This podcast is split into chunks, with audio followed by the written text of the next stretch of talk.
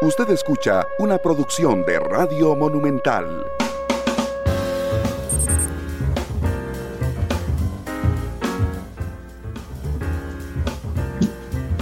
Hola, ¿qué tal? Muy buenas tardes, bienvenidos a Matices. Yo soy Randall Rivera. Muchísimas gracias por acompañarnos hoy, el último día de mayo, este martes, segundo programa de la semana. Así es que muchas gracias por estar conmigo en Matices.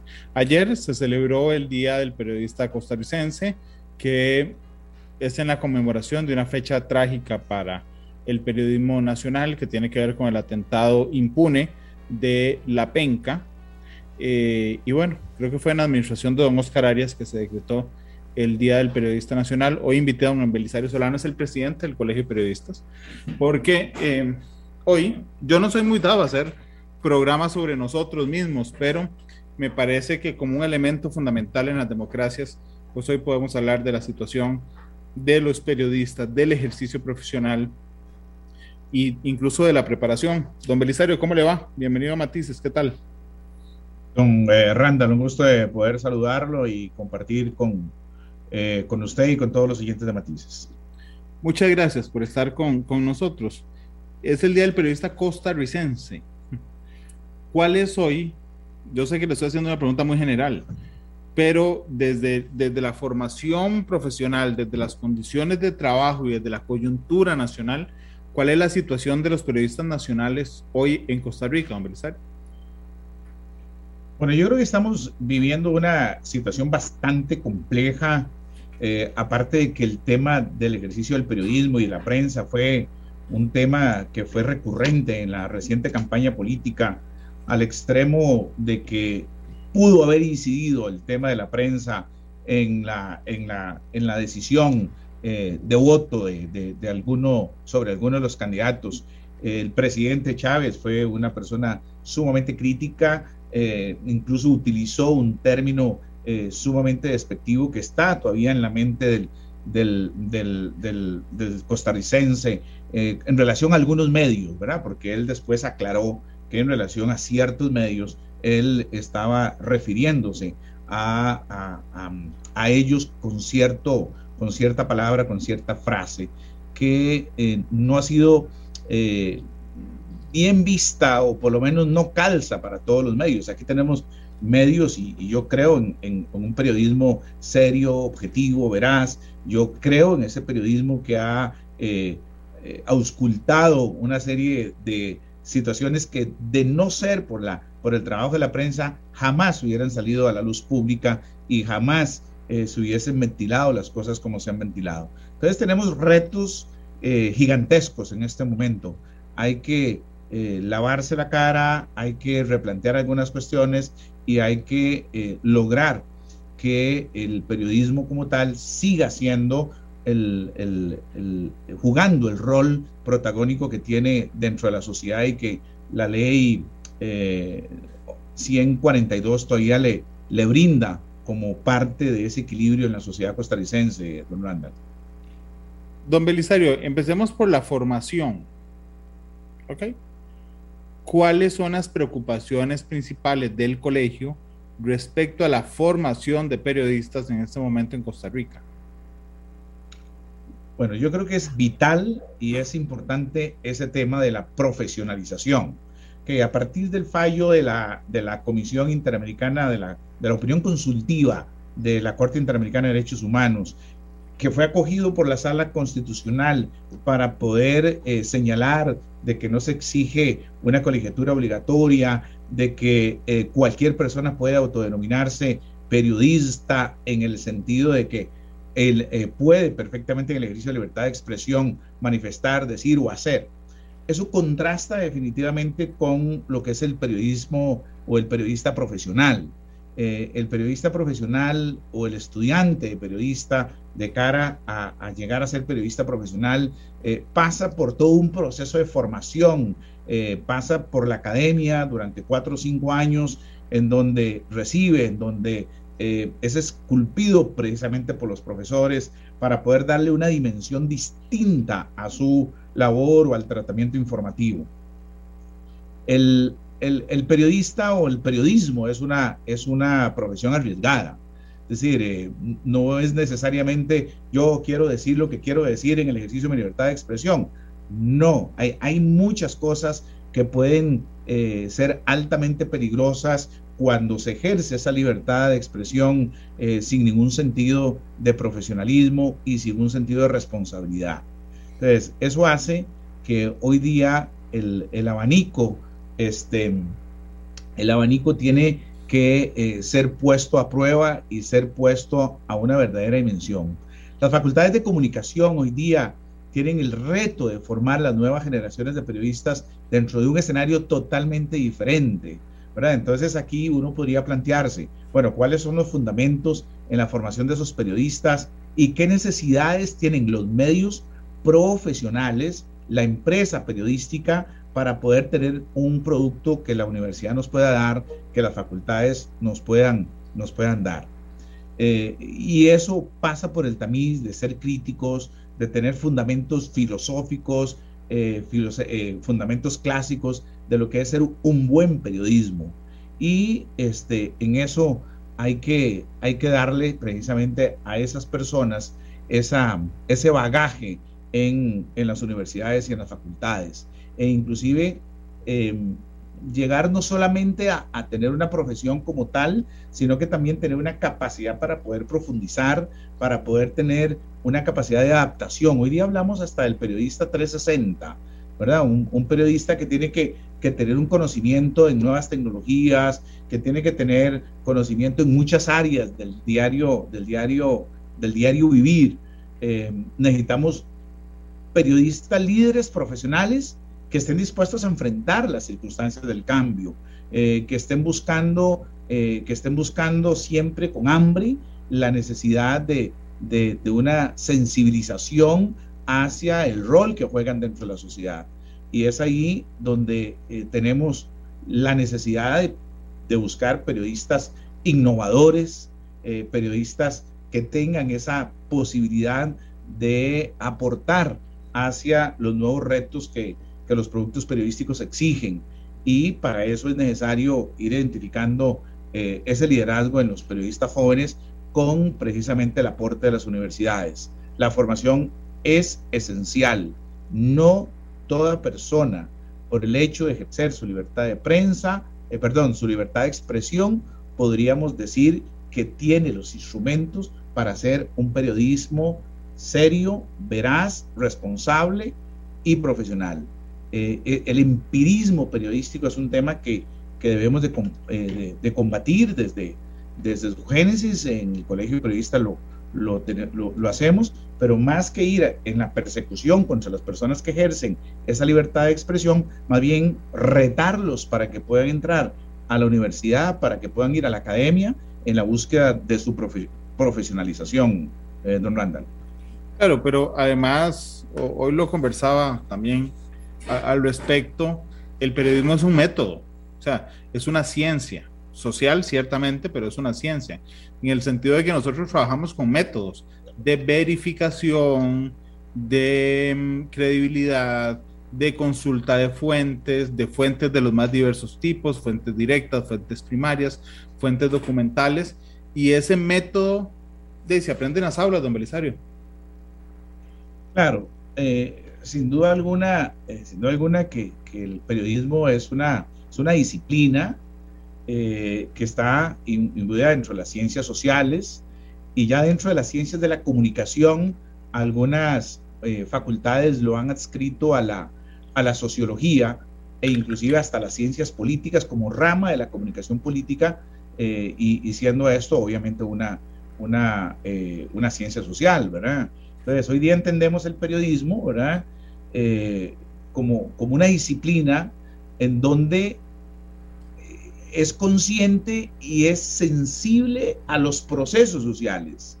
Y a partir de ahí es necesario para entender los procesos sociales y para entender esa articulación del eje social eh, con la política, con la economía, con, con, el avance, pues sí, la necesidad de, de establecer la aplicación, la aplicación de, métodos, de procesos, de procedimientos, de aplicar ese método científico precisamente para poder entender y para poder eh, elaborar esa, esa nota periodística, hacer ese acopio de esa realidad, pasarla por ese fuego del, método científico para poder darle a la sociedad esa, ya ese producto terminado a partir de la aplicación eh, de, técnicas científicas en la elaboración del, contenido final, don Randall.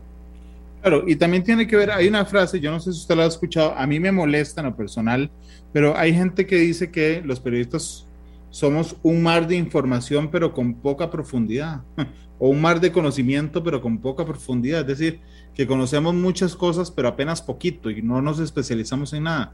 Y le digo me molesta porque a mí, digo, en mi forma de ser me gusta saber las cosas, pero creo que mucha gente es así, a mí me molesta que digan que tengo mucho conocimiento pero poco profundo de las cosas. Deberíamos caminar hacia ese conocimiento más profundo en general hacia la especialización o hacia la generalidad, don Belisario? Eh, a mí me parece muy interesante siempre esa frase y yo soy producto, don Randall, de una universidad, de una escuela de periodismo que partía de la base de, que uno tenía que tener una carrera previa, ya sea derecho, ya sea sociología, eh, administración, etcétera. Y a partir de ahí se generaron contenidos y una grilla académica que nos permitió a nosotros, siendo como requisito previo, tenía que tener yo la carrera de, abogacía, en caso mío particular, para poderme graduar luego de cuatro años de estudios como, eh, como abogado. Eh, hoy día, bueno, ya el chico que sale de colegio ingresa a las facultades de, comunicación, eh, bueno, no se le está exigiendo, no se le exige eso, pero bueno, si durante todo el proceso de los cinco años que están en una universidad se le va exigiendo ese nivel de estudio y de conocimiento del, del, del, haber eh, social, ¿verdad? Claro que es muy importante que hoy día los periodistas puedan especializarse. Y entonces, a partir del bachillerato, ya algunas universidades pasan a la maestría con cierta especialidad. Hay otras que no, pasan al bachillerato, luego a la licenciatura, pero a partir de ahí ya estamos teniendo universidades a nivel nacional e internacional que buscan esa especialización del periodista. Yo sí creo que es muy importante que, el, que, dependiendo de la línea en que uno busque, es necesario precisamente esa especialización. Periodismo investigativo requiere necesariamente de un profesional que tenga mayores instrumentos para poder acceder precisamente a esas líneas de investigación.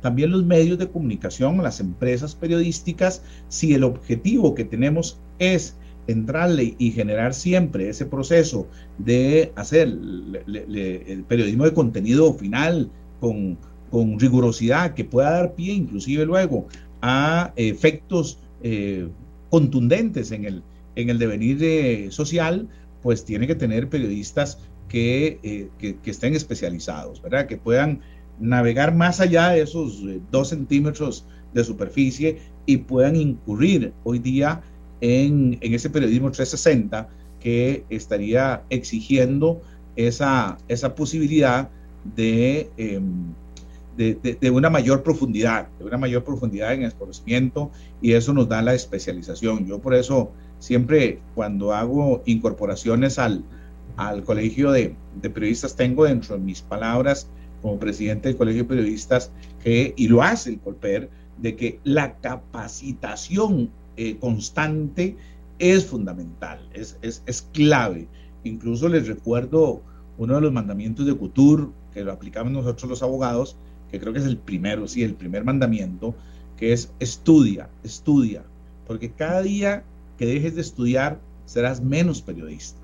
¿okay? Un, periodista que saca el título, que se gradúa y que simplemente se conforma con eso, pues va a ser menos periodista si no, eh, si no profundizamos en, en esa línea. Entonces, de tal manera que esa responsabilidad que tiene uno después de que la universidad lo gradúa, ok, es incorporarse al colegio para que a través de ahí, de la capacitación continua, de la educación continua que el colegio brinda, nosotros que, que brindamos capacitaciones prácticamente todas las semanas en diferentes áreas, en diferentes campos y tenemos una, una grilla de capacitación muy amplia. Entonces ahí retamos precisamente a, a los periodistas incorporados para que continúen ese nivel de profesionalización para que puedan navegar todavía y meterse aún más en ese, en ese mar del conocimiento para eh, tratar de ser lo más eh, serios, profesionales, rigurosos en cuanto al, material informativo que se pueda dar. Sí, sí, realmente muy, muy interesante eh, este tema, porque además nosotros creo que nos pusimos la soga al pescuezo a inicios de los 90, cuando, cuando surge el Internet, cuando toma fuerza el Internet. Creo que a todos se nos prendió el chip del acceso gratuito a la información y un montón de cosas, pero olvidamos en ese instante valorar nuestro trabajo. ¿Y por qué lo digo, don Belisario? Porque todos empezamos a soñar con el día en que los accesos a nuestra y a nuestro trabajo fueran gratuitos, pero se nos olvidó que el trabajo requiere paga. O sea, es decir, yo pongo un medio de comunicación X y empiezo a redactar y entonces lo pongo en web. El día que a mí se me ocurre cobrar por ese contenido, que es un contenido profesional, científico, bajo el método, entonces me viene el mundo encima porque no doy mi trabajo gratis y los trabajos no sean gratis. Y creo que nosotros en parte fuimos culpables al inicio por, por, por pensar en, en, regalar nuestro trabajo a la sociedad cuando de, después por trabajar hay que pagar. Claro, eh, recordemos, Randall, que todo esto viene por toda esta explosión de la, del Internet, ¿verdad? Eso nos cambió, la digitalización nos rompió el, el, concepto del espacio-tiempo, eh, nos globalizó de una manera muy acelerada y en alguna medida perdimos el concepto de territorialidad. Eh, antes podíamos hablar de, de la nación en Costa Rica, podíamos hablar de Monumental en Costa Rica, pero hoy día este programa Matices lo están escuchando en todo el mundo. Lo pueden escuchar. Por lo menos hay una expectativa incluso de que arriba en la estación, eh, en la estación espacial, si tuvieran eh, o, quisiera alguno de los astronautas que está ahí, podría perfectamente sintonizarnos. Eh, está el nivel de explosión, ¿verdad? El concepto de aldea global que en su momento abrazamos y, abrazaron los medios, ¿verdad? Que la información quedó a, la yema de los dedos, ¿ok? Eh, al toque en, el celular. Eh, eh, por eso me encanta cuando, cuando ustedes pautan o programan un anuncio que tienen, corrí una hora completa y bueno, ¿y qué hiciste? Bueno, escuché un matiz completo, ¿verdad? Ese, ese concepto me cambia porque es totalmente el reflejo de lo que es la realidad hoy día de los medios de comunicación y de lo que es la emisión de contenidos y de tenerlo al alcance de los dedos, ¿verdad? Al alcance de que uno pueda simplemente tocar, hacer un clic en mi pantalla, en mi, en mi contenedor, en mi, en mi, en mi aparato, que, es un telefonito chiquito, y ahí puedo acceder precisamente a, las noticias, al, al, conocimiento, a la opinión, eh, entonces, y eso ya es parte de todo un conjunto de factores, ¿verdad? Eh, y de recursos que crean ese producto periodístico que, que usted le está mandando, ¿verdad? Eh, recordemos que en Estados Unidos de, los medios tuvieron que diversificarse, en España también hubo necesidad de, de, de, cambiar y fueron creando precisamente el concepto de los reportajes 360, ¿verdad? Y eso se fue invadiendo, invadiendo, invadiendo, hasta llegar hoy día a lo que tenemos y a lo que queremos, ¿verdad? Llegar a ser en donde todos esos factores van camino hacia, hacia ese periodista del, del, del, futuro, pero del futuro cercano, ¿verdad? Y es ahí donde nosotros tenemos la responsabilidad en la academia, con las facultades, para poder eh, crear, enseñar a los futuros profesionales de la información y de las noticias para, para crear ese cambio y para poder entender la audiencia que queremos llegarle, en la forma en que queremos llegarle. Y entonces eso es lo que nos lleva definitivamente a, a vivir toda esta zona gris que estamos viviendo hoy día y en donde todavía no hemos logrado, porque todavía no hemos logrado, lo, eh, que, que, la audiencia entienda que así como antes comprábamos el periódico, íbamos al, al, ¿cómo se llama?, al kiosco o al pregonero o nos llegaba a la casa, bueno, hoy deberíamos de poder pagar el, por los contenidos, por, por, contenidos serios, por contenidos veraces, ¿verdad? Por, por contenidos que en realidad nos, nos puedan eh, eh, crear la posibilidad de, de, formarme y de luchar contra esa desinformación que existe hoy día en, en el mundo, ¿verdad?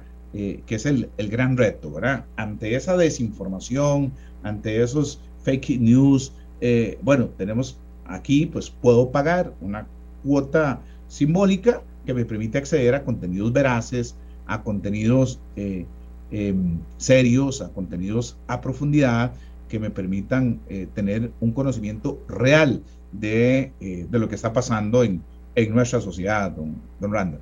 Sí, porque curiosamente, eh, bueno, ayer fue el día del periodista costarricense, no de los medios de comunicación costarricenses.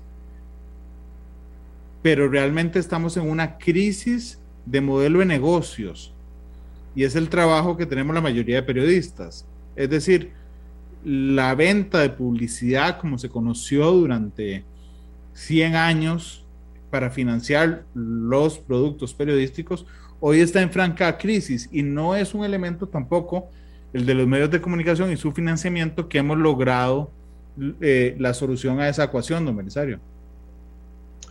Claro, ayer, ayer fue el día del, del periodista costarricense, solo que, que, hay que tomarlo en el contexto, no, no es un día de celebración ayer, sino es un día que para mí debe ser de conmemoración, eh, de dolor, de tristeza, de sufrimiento, es recordar la muerte de profesionales que trabajaron en medios y que este, entregaron su vida en el ejercicio de esa, de esa función, como como lo hicieron en el pasado eh, también periodistas de, periodistas de renombre, Vargas, Vargas Llené, eh, Oscar Cordero, eh, que entregaron su vida, ofrendaron su vida en épocas eh, difíciles e históricas. Eh, Centeno, don Rogelio Fernández, que también son, digamos, tres de los ejemplos de, de periodistas que, que, ofrendaron su vida en el cumplimiento de,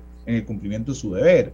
Y ayer lo que recordábamos es en realidad un aniversario más del atentado de la penca, cuando un grupo de periodistas y, y, y profesionales y, y perso personas de, de, prensa nacional fueron emboscados prácticamente en las montañas del sur de Nicaragua. Y todavía hoy día es, es un hecho que está impune, eh, que, no, que, no, se pudo realmente sancionar, eh, y menos ahora porque tenemos las dificultades con, con Nicaragua que, que le que se le delegó la responsabilidad ahora de poder eh, decir eh, qué acciones y qué líneas de investigación puede estar llevando. Entonces, el día eh, 30 de, mayo, más que un día de celebración del Día del Periodista, eh, es un día de conmemoración de un hecho doloroso, triste, una página oscura en la, en la historia del periodismo nacional que el presidente Oscar Arias en su momento lo firma y lo decreta precisamente para recordar y conmemorar las muertes y la sangre que corrió en esa conferencia de prensa en donde los periodistas fueron emboscados y los medios y los trabajadores de los medios de comunicación fueron emboscados. Ese es el objetivo de ese día, ese es, ese es el, motivo del día de ayer, digamos, ¿verdad? Pero bueno, sí, igual eh, es un momento como para pensar en el replanteamiento de, eh, del, del, quehacer del periodismo, eh, el replantearse el concepto de periodismo, eh, eh también inclusive que, plantearse qué es lo que la gente busca, busca información, busca opinión, qué es lo que el cambio cultural nos está exigiendo, ¿verdad? Ok, entonces esa convergencia se produce no solamente en la, en la explosión de medios, sino también en la necesidad que, eh, que quiere el, el, el, ciudadano común, ¿verdad? El que, el que busca información, el que consume la, la, información. Y eso hace pues definitivamente que las empresas periodísticas hayan tenido que eh, replantear absolutamente todo, ¿verdad? Y buscar esa conectividad a través de estas multiplataformas, eh, ya sea eh, la televisión abierta, pero también tiene que tener su página web, tiene que tener su Instagram, su Facebook, su Twitter, eh, para poder tener dentro de esa conectividad acceso a la audiencia y tratar de mantener el, eh, ¿cómo se llama? Eh, esa lealtad o esa fidelidad en donde uno dice, bueno, yo me informo con Monumental, yo me informo con, y hoy día vamos más allá, yo me informo con Randa Rivera, o a Randa Rivera le creo, o me genera seguridad, me genera confianza, y lo que diga Randa Rivera, lo creo, lo que diga Noticias Repretel, lo creo, ¿Ok? ¿Por qué? Bueno, porque ya existe esa, esa dinámica entre el generador del contenido, que sería en este caso Repretel a través de su figura, ¿ok? Y yo como audiencia. Y eso es un tema en donde la, la, lucha de todos los medios es constante y esa renovación eh, tiene que ser constante a raíz del, del, del, del, ¿cómo se llama?, del acceso del Internet que nos cambió la vida a todos. Y, y, es obvio que, que nos cambió la vida a todos los, eh, los medios de comunicación colectiva y a todos los periodistas, porque hoy día incluso eh, el periodista como tal tiene que buscar ser una marca, ¿ok? E, ese contenido de derecho de, de, propiedad intelectual eh, hace que en alguna medida ya la figura de fulano de tal se constituya per se en una marca que genera credibilidad, confianza y que a partir de, de toda esa conectividad yo puedo seguir a un periodista por su nombre, puedo seguir a un periodista indistintamente que trabaje en un medio de comunicación colectiva, lo que diga ese periodista para mí va a ser muy importante y me va a generar credibilidad e inmediatamente si Randall Rivera tuitea, ok, yo recibo eh, y consumo esa información, ah caray, si Randall lo dice, pues inmediatamente voy a retitular y voy a hacer viral ese, eh, ese contenido que usted me está dando. Pero entonces la credibilidad se construye no solo desde el medio, sino también desde el profesional, don empresario.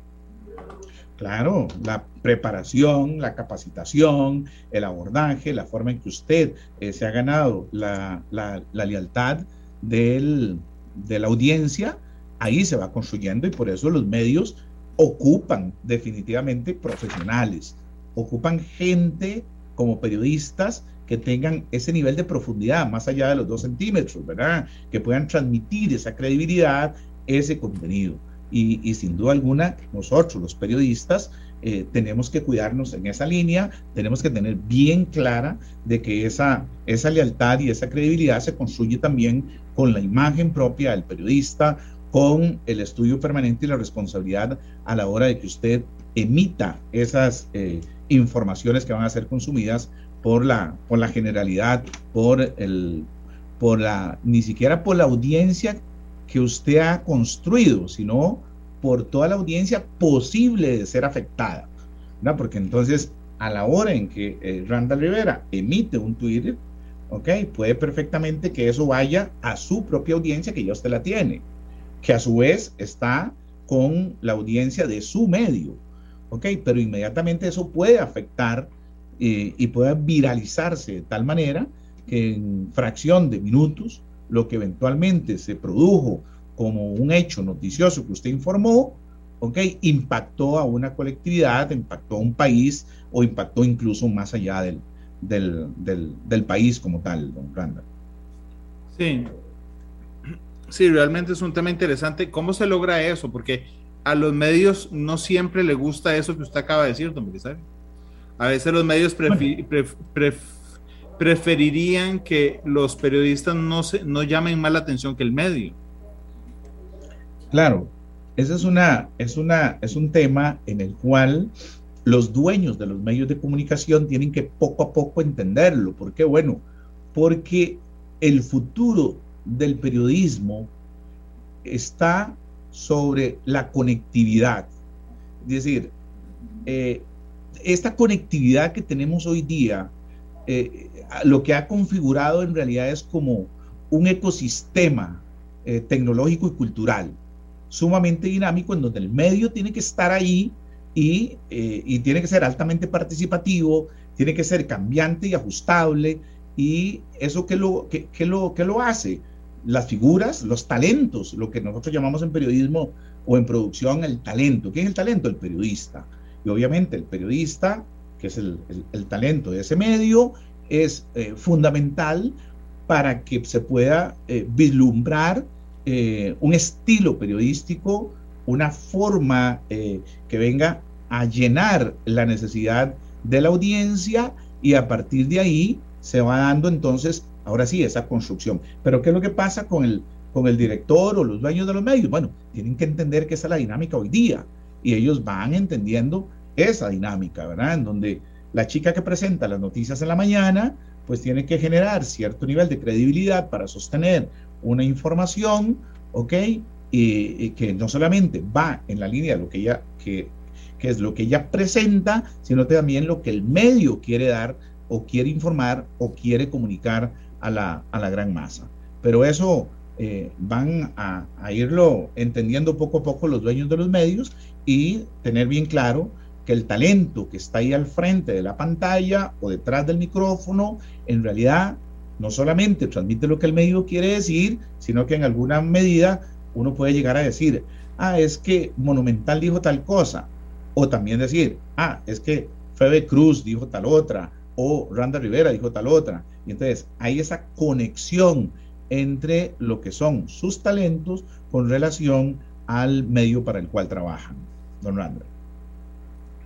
Don Belisario, permítame ir a una pausa, la única que vamos a tener hoy en Matices, y regresamos con mucho más. Don Belisario Solano nos acompaña hoy, el presidente del Colegio de Periodistas. Regresamos con Matices, gracias por estar con nosotros. Don Belisario Solano nos acompaña hoy, eh, ayer se conmemoró el Día del Periodista Costarricense.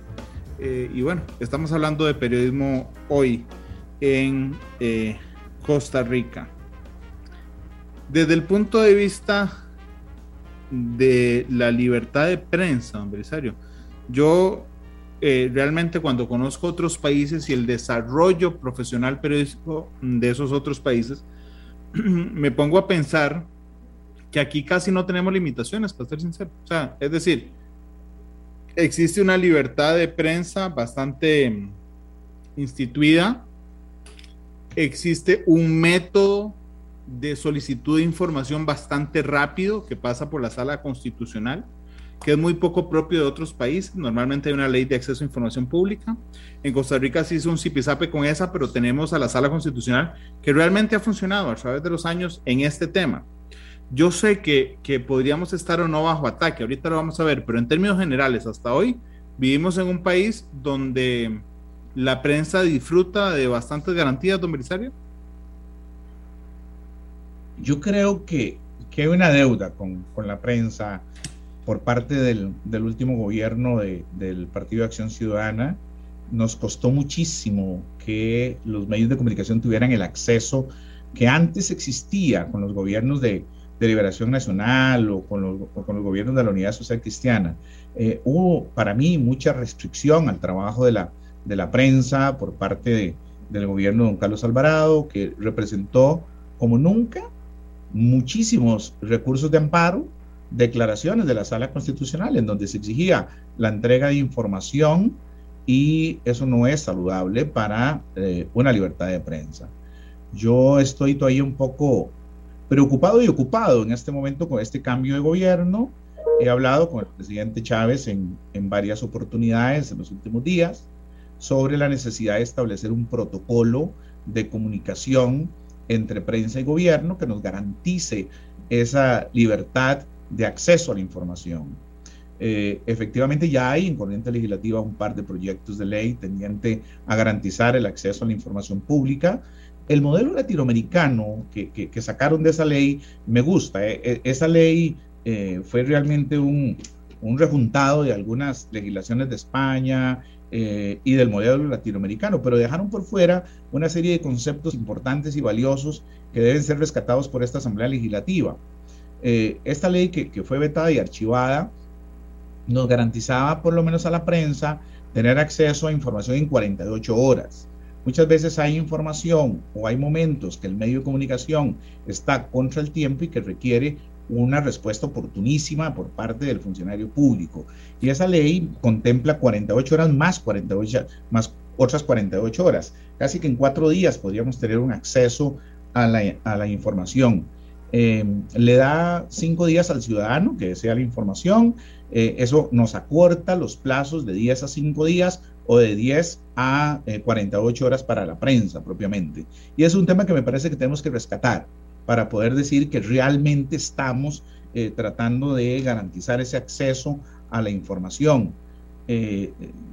yo, por lo menos, no quedé satisfecho en, en el cuatrienio anterior yo esperaría que el presidente Chávez, así como nos ha dicho a nosotros de manera informal, él va a garantizar esa libertad de prensa, que cree en la libertad de prensa y nos lo ha dicho en junta directiva, nos lo ha expresado a través de las conversaciones que he tenido con él por teléfono y que espero en los próximos eh, dos, tres días poder juntarme con él en, Casa Presidencial, con la Junta Directiva, para ver cuáles son las acciones que en este periodo extraordinario vamos a manejar y cómo, cómo eventualmente podemos garantizar desde el Ministerio de Comunicación que haya un acceso realmente eh, cierto, eh, eh, práctico, para que los medios de comunicación puedan tener esa, esa información. Ahí, ahí estamos trabajando, incluso estamos tratando de darle algunas líneas. Tuvimos una reunión de dos horas con doña Patricia Navarro. Eh, le explicamos a doña Patricia cuáles las preocupaciones de los medios y por qué es importante que cambiemos. Le dimos el derecho al acomodo durante los 15, primeros 15 días para que ella pudiera ir estableciendo. Ya poco a poco hemos ido mermando las preocupaciones de los periodistas que cubren, que cubren eh, Casa Presidencial. Eh, yo esperaría que el presidente Chávez instruya de manera clara a todos los jerarcas a no limitar el acceso a la información y a cumplir dentro de los plazos. Eh, inclusive le, le, estaría pidiendo la posibilidad de que, de que sin esperar la ley, y, solamente que sea una instrucción de la, de la presidencia, pueda instruir al, a los eh, encargados de prensa y a los jerarcas para que cuando se trate de un medio profesional, cuando se trate de un medio debidamente acreditado en casa presidencial o en las oficinas de prensa, podamos tener entonces una respuesta oportuna en 48 horas para que eh, los medios puedan tener eso. Yo todavía creo que podemos hacer muchísimo, me preocupa que hemos bajado del quinto al séptimo lugar eh, a, nivel de, a nivel mundial, porque creo que esa es la consecuencia de lo sucedido hace, durante los últimos cuatro años, ¿verdad?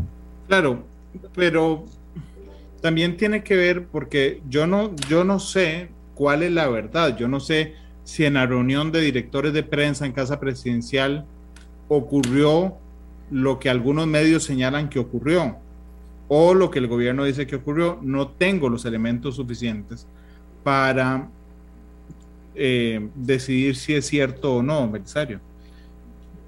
El gobierno dice que no, pero, pero en la práctica, se lo digo como director de medio de comunicación, nos damos cuenta que sí, que las oficinas de prensa duran los 10 días de ley para responder, aunque ellos digan que no, lo cierto es que en la práctica está ocurriendo, don Belisario. Sí, porque es parte de la herencia que tenían del gobierno anterior. Yo en eso me, me reuní varias veces con don Agustín Castro cuando era ministro de Comunicación y él me dice, bueno, y el que tiene plazo nada debe. Ok, perfecto, tenés toda la razón. Eh, y la ley dice 10 días, la, la, ley de jurisdicción constitucional dice 10 días. Ok, eh, y, me puedo ajustar a esos 10 días. Sí, tenés toda la razón. Por eso aquí es donde yo quisiera que, que haya un cambio, que haya realmente un viraje, y, eso lo puede hacer perfectamente con una instrucción el presidente de la República, por lo menos para, para mientras la Asamblea Legislativa aprueba la, nueva ley de acceso a la información. Em, creo que, creo que eh, el presidente podría perfectamente aceptar estas sugerencias que eventualmente le podríamos estar dando al gobierno de la República como colegio de periodistas para ver si efectivamente podemos lograrlo. Pero es cierto que, por ejemplo, en, en pandemia fue dificilísimo, fue complicadísimo. Tuvimos que acudir, tuvimos que apoyar varios recursos de amparo eh, contra algunas... Eh, algunos ministerios que se negaban a dar información, que no entregaban información. Tuvimos que reunirnos con algunos con algunas eh, oficinas de prensa como para poder eh, facilitar el acceso a los medios. Eso es la realidad, esa es la realidad y por eso es que siento que Costa Rica puede hacer muchísimo más por la libertad de expresión, puede hacer muchísimo más por la libertad de prensa que lo que se está haciendo en este momento. Y como he dicho yo, pues chica, siendo Costa Rica eh, la sede donde surgió el Pacto de San José, donde nace la Convención Americana de los Derechos Humanos, donde se hablaba en aquel momento del, del modelo a, seguir, ¿cómo es posible que no ocupemos el primer lugar a nivel mundial? y que tengamos primero que estar en quinto, quinto lugar y ahora hayamos descendido eh, dos escalones, cuando más bien debimos de haber ascendido un poco más. Y eso es precisamente por todas las acciones que hemos tenido que acudir a sala constitucional para poder exigir la defensa y la aplicación de ese acceso irrestricto a, a la información pública. ¿Por qué, ¿Por qué cree usted que en el gobierno anterior, confirmándome usted, presidente del Colegio de Periodistas, que hubo problemas en el acceso a información pública más que antes, ¿verdad? ¿Por qué no se hacía tan mediático, don Belisario?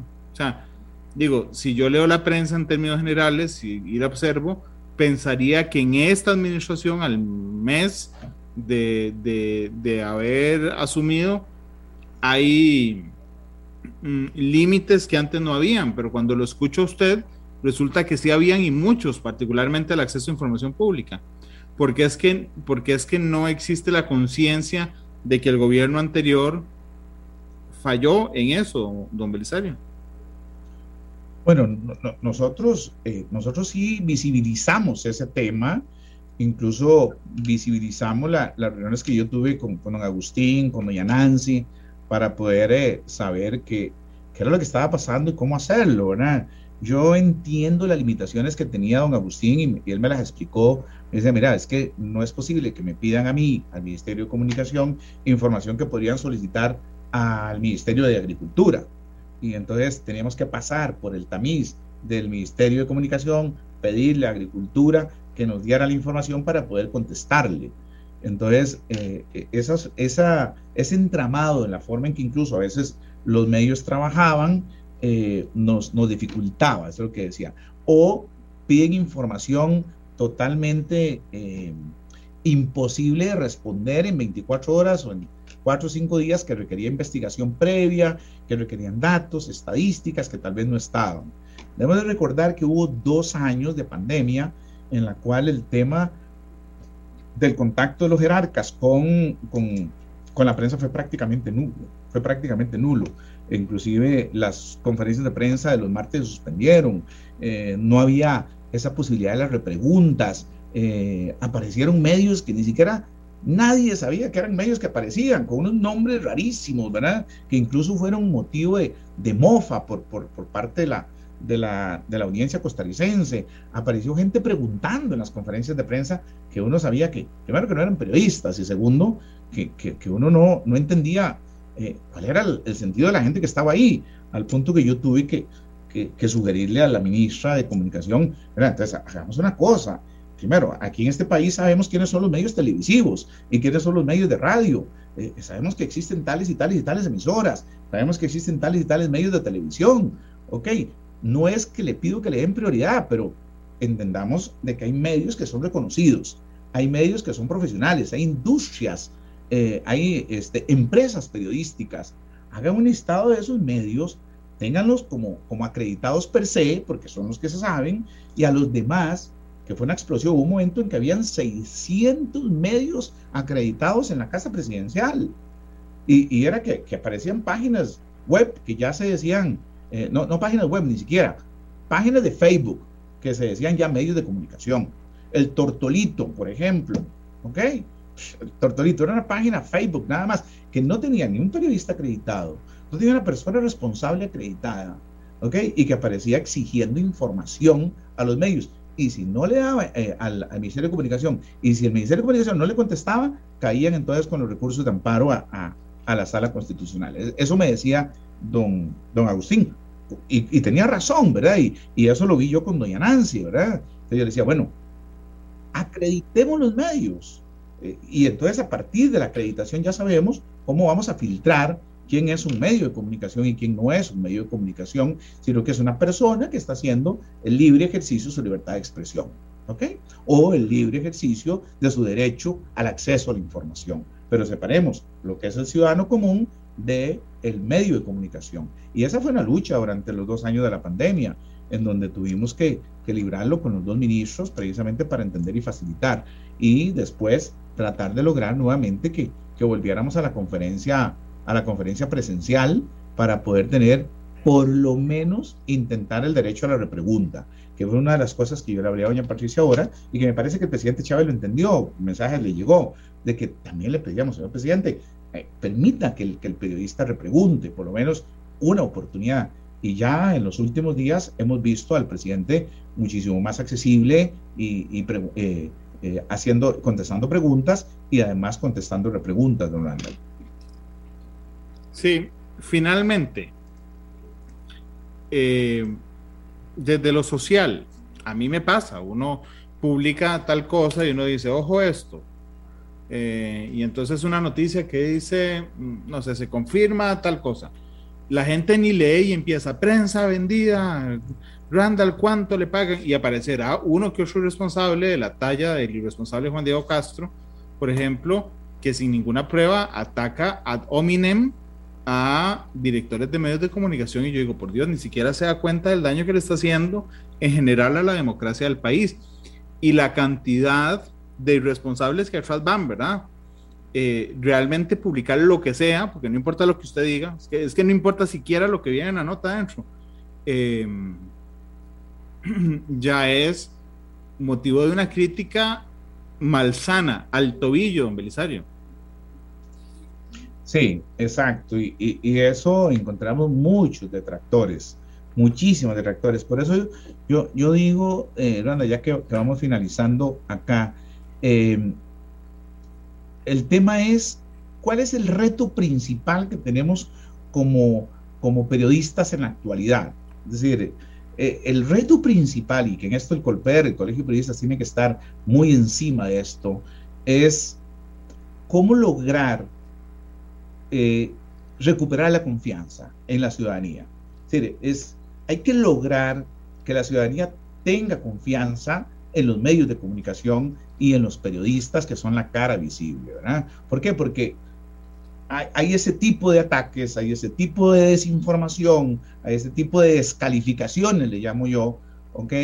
En donde eh, hace que en alguna medida mucha gente pueda creer eso, mucha gente pueda eh, eh, hacerse eco de esas, de, de esas falsas afirmaciones y eso para mí eh, genera desinformación. Entonces, eh, tenemos, tenemos eh, por delante cifras impresionantes que hablan de noticias falsas publicadas. y hoy día tenemos necesariamente que, que, que, luchar como periodistas y como colegio en, en, cuanto a la credibilidad, en cuanto a la confianza, en cuanto a, que es necesario entender que estamos expuestos a esos ataques indiscriminados que lo que buscan es delegitimar la acción del medio y delegitimar la acción del periodista serio, profesional, eh, responsable. Entonces, ¿cómo, lo, ¿cómo logramos eso? Bueno, luchemos por darle una mayor calidad al proceso de formación del periodista, eh, que, que, le permita navegar un poquito más, más abajo de, los dos, de las dos de los dos centímetros que hablábamos, de las dos pulgadas. Eh, el ataque a un periodista y el ataque a, la prensa en la forma en que ha venido, para mí es una amenaza real para la democracia. ¿Ok? Eso es, sin, sin lugar a dudas, lo, lo, lo, que a mí me preocupa. ¿verdad? Eh, ya hemos visto en otras latitudes cómo esos ataques sistemáticos han sido solamente la punta del iceberg de lo que hay detrás precisamente como para, como para legitimar a esos actores de, que son los periodistas y los medios. De formación y de información, precisamente para generar un caos, para generar eh, los, los, los insumos necesarios como para descalificar el sistema democrático que tanto, tanto nos ha cuidado, nos ha costado andar a lo largo de la historia. Don Belisario, muchas gracias por habernos acompañado hoy, un día después del Día del Periodista Costarricense, pero muchísimas gracias. No, gracias a usted, don Randall, y estamos siempre a la orden. Este programa fue una producción de Radio Monumental.